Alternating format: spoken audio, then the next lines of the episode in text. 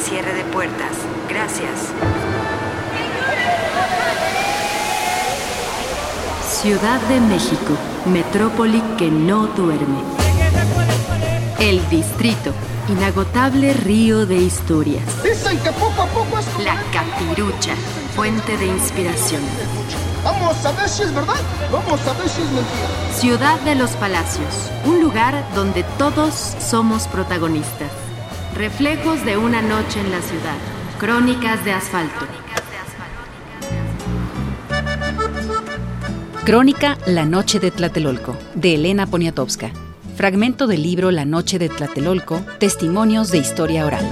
El 2 de octubre llegamos todos pacíficamente a un mitin en Tlatelolco, 15 mil en contingente. Es necesario aclarar contra quién o contra qué están luchando los estudiantes. Todos los testimonios coinciden en que la repentina aparición de luces de Bengala en el cielo de la Plaza de las Tres Culturas de la unidad habitacional Nonoalco Tlatelolco desencadenó la balacera que convirtió el mitin estudiantil del 2 de octubre en la tragedia de Tlatelolco.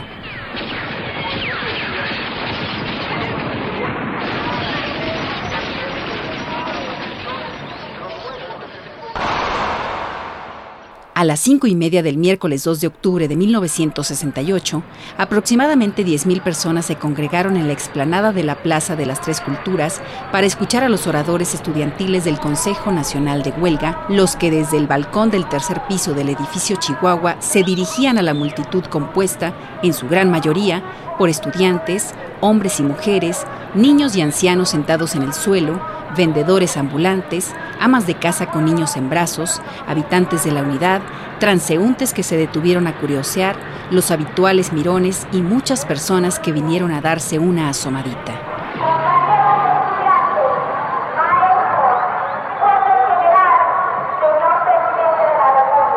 Es por eso que ahora, aquí reunidos, debemos de reafirmar nuestra posición de lucha y no cejar en nuestra pelea. El ambiente era tranquilo a pesar de que la policía, el ejército y los granaderos habían hecho un gran despliegue de fuerza. Muchachos y muchachas estudiantes repartían volantes, hacían colectas en botes con las siglas CNH, vendían periódicos y carteles, y en el tercer piso del edificio, además de los periodistas que cubren las fuentes nacionales, había corresponsales y fotógrafos extranjeros enviados para informar sobre los Juegos Olímpicos que habrían de iniciarse 10 días más tarde. El fue una respuesta clara, consciente a las agresiones de los cuerpos represivos del gobierno. De ninguna otra manera, los estudiantes nos hubiéramos lanzado a la calle a enfrentarnos a eso. Hablaron algunos estudiantes. Un muchacho hacía las presentaciones. Otro de la UNAM dijo. El movimiento va a seguir a pesar de todo. Otro del IPN Se ha despertado la conciencia cívica y se ha politizado a la familia mexicana. Una muchacha que impresionó por su extrema juventud habló del papel de las brigadas. Los oradores atacaron a los políticos, a algunos periódicos y propusieron el boicot contra el diario El Sol. Pero para esto, el buen gobierno de México ha desatado una campaña que va desde la calumnia por medio de los periódicos hasta la amenaza y el cohecho. Desde la rampa del tercer piso vieron cómo hacía su entrada un grupo de trabajadores que portaban una manta. Los ferrocarrileros apoyamos el movimiento y desconocemos las pláticas Romero Flores GDO. Este contingente obrero fue recibido con aplausos. El grupo de ferrocarrileros anunció paros escalonados desde mañana 3 de octubre en apoyo del movimiento estudiantil.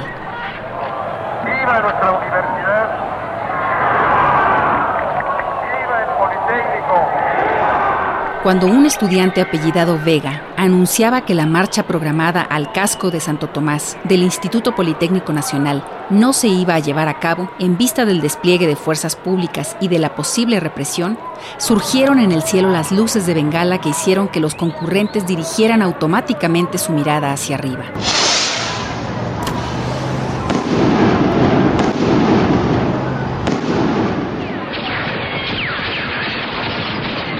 Se oyeron los primeros disparos. La gente se alarmó. A pesar de que los líderes del CNH desde el tercer piso del edificio Chihuahua gritaban por el magnavoz. No corran compañeros, no corran, son salvas. No se vayan, no se vayan. Calma. La desbandada fue general.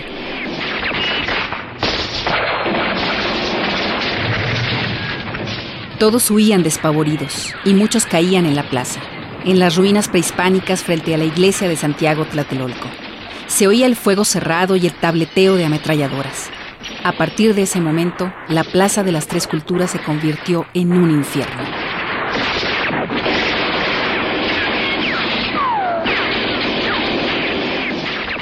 Según Excelsior, se calcula que participaron unos 5.000 soldados y muchos agentes policíacos, la mayoría vestidos de civil. Tenían como contraseña un pañuelo envuelto en la mano derecha. Así se identificaban unos a otros, ya que casi ninguno llevaba credencial por protección frente a los estudiantes.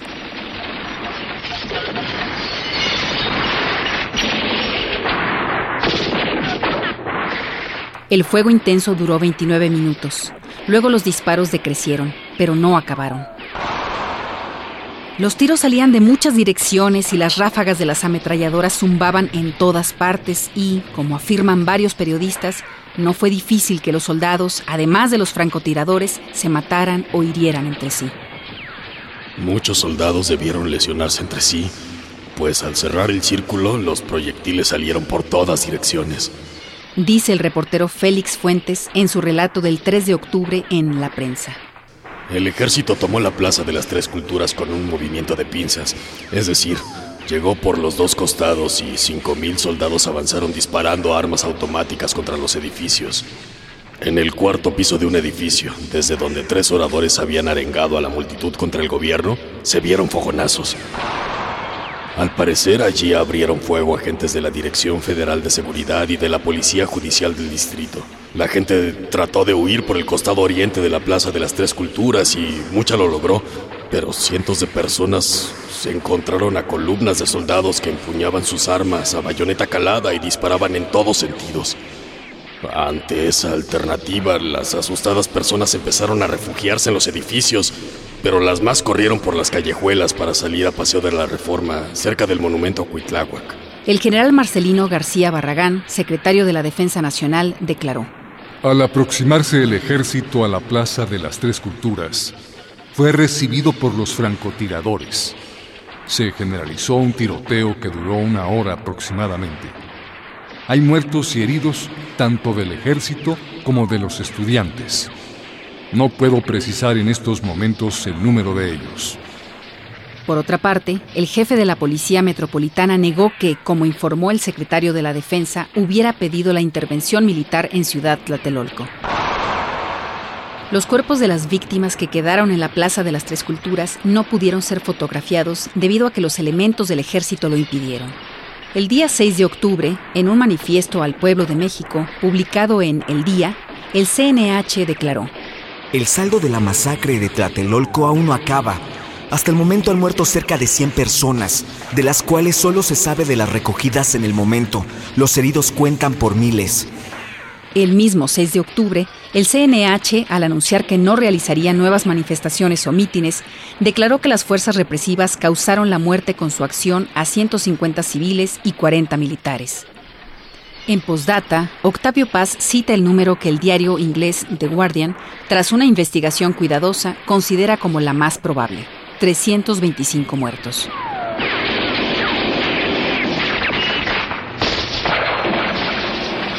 A las cero horas aproximadamente dejaron de escucharse disparos en el área de Tlatelolco. Por otra parte, los edificios eran desalojados por la tropa y cerca de mil detenidos fueron conducidos al campo militar número uno.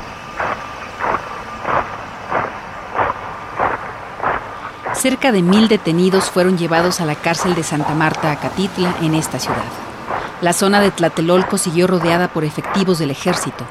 Muchas familias abandonaron sus departamentos con todas sus pertenencias después de ser sometidas a un riguroso examen y registro por parte de los soldados.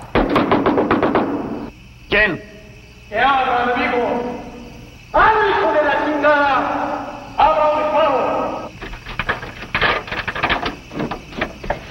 ¡Ay, cabrón! ¿Por qué no digas? Cata en el departamento. ¿Pero quién se cree que somos? ¡Óigame!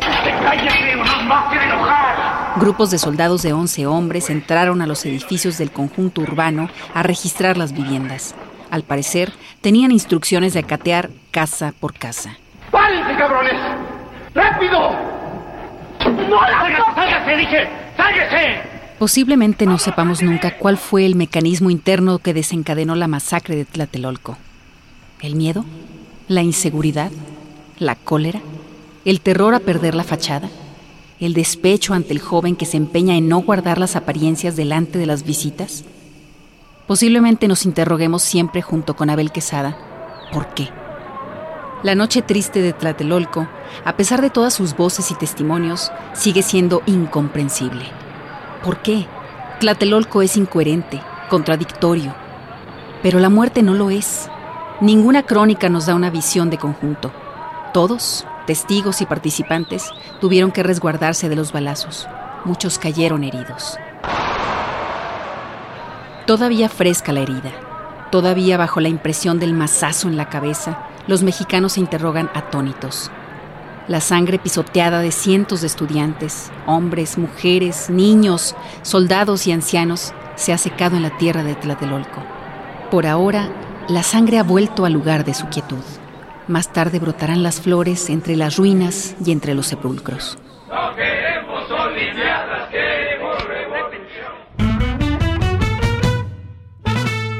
En Reflejos de una noche en la ciudad, tenemos un espacio para tu crónica.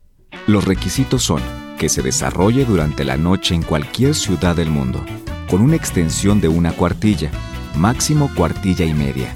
Las crónicas son sucesos narrados en orden cronológico, en primera o tercera persona.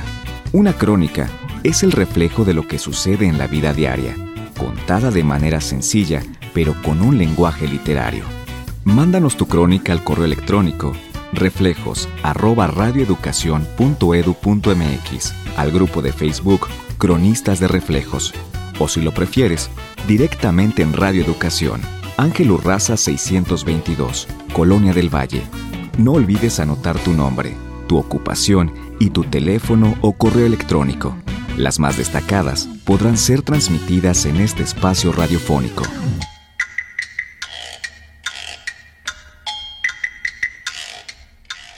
Crónica Infancia Recuperada, de José Luis Cabrera, estudiante de la SOGEM.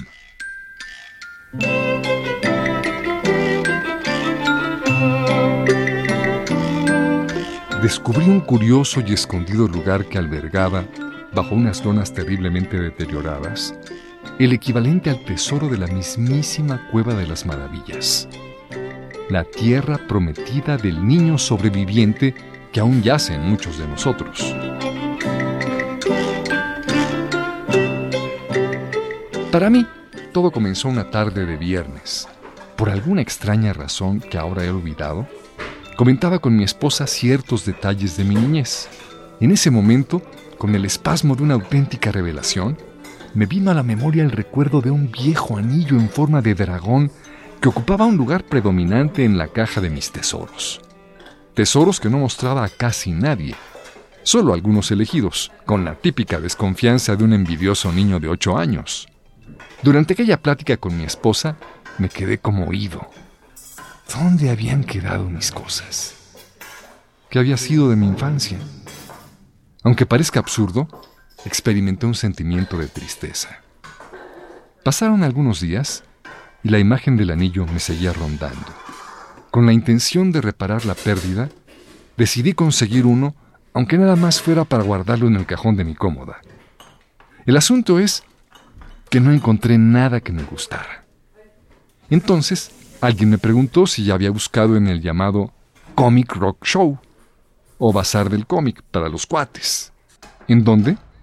En una esquina de la Alameda, dentro del Centro Cultural Miguel Sabido, se aloja este emplazamiento surrealista.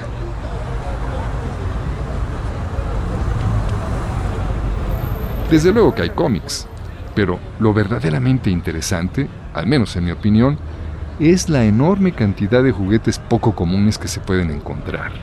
Figuras de acción de todo tipo y tiempo. Ahí, parado, Giraba la cabeza con los ojos impregnados de la glotonería del niño y las posibilidades del hombre. ¿El anillo?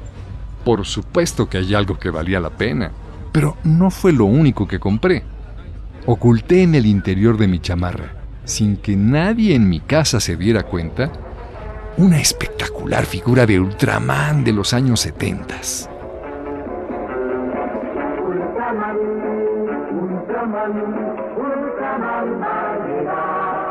Para los días en que siento que la vida me muestra sus afilados dientes, cuento con el recurso del cajón de mi infancia, que así es como lo he llamado, en que una parte de mí sonríe al ver lo que ahí se asoma.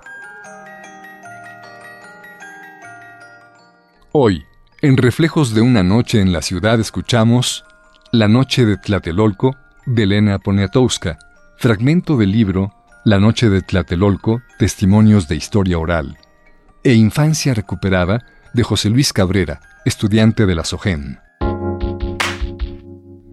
Participamos en este programa. En las voces, Nistela Villaseñor y Eugenio Castillo. En la realización, Ana Aguirre, Isaac Castro, Alejandro Hernández, Laura Martínez, Stephanie Varela, Anabela Solano y Fructuoso López.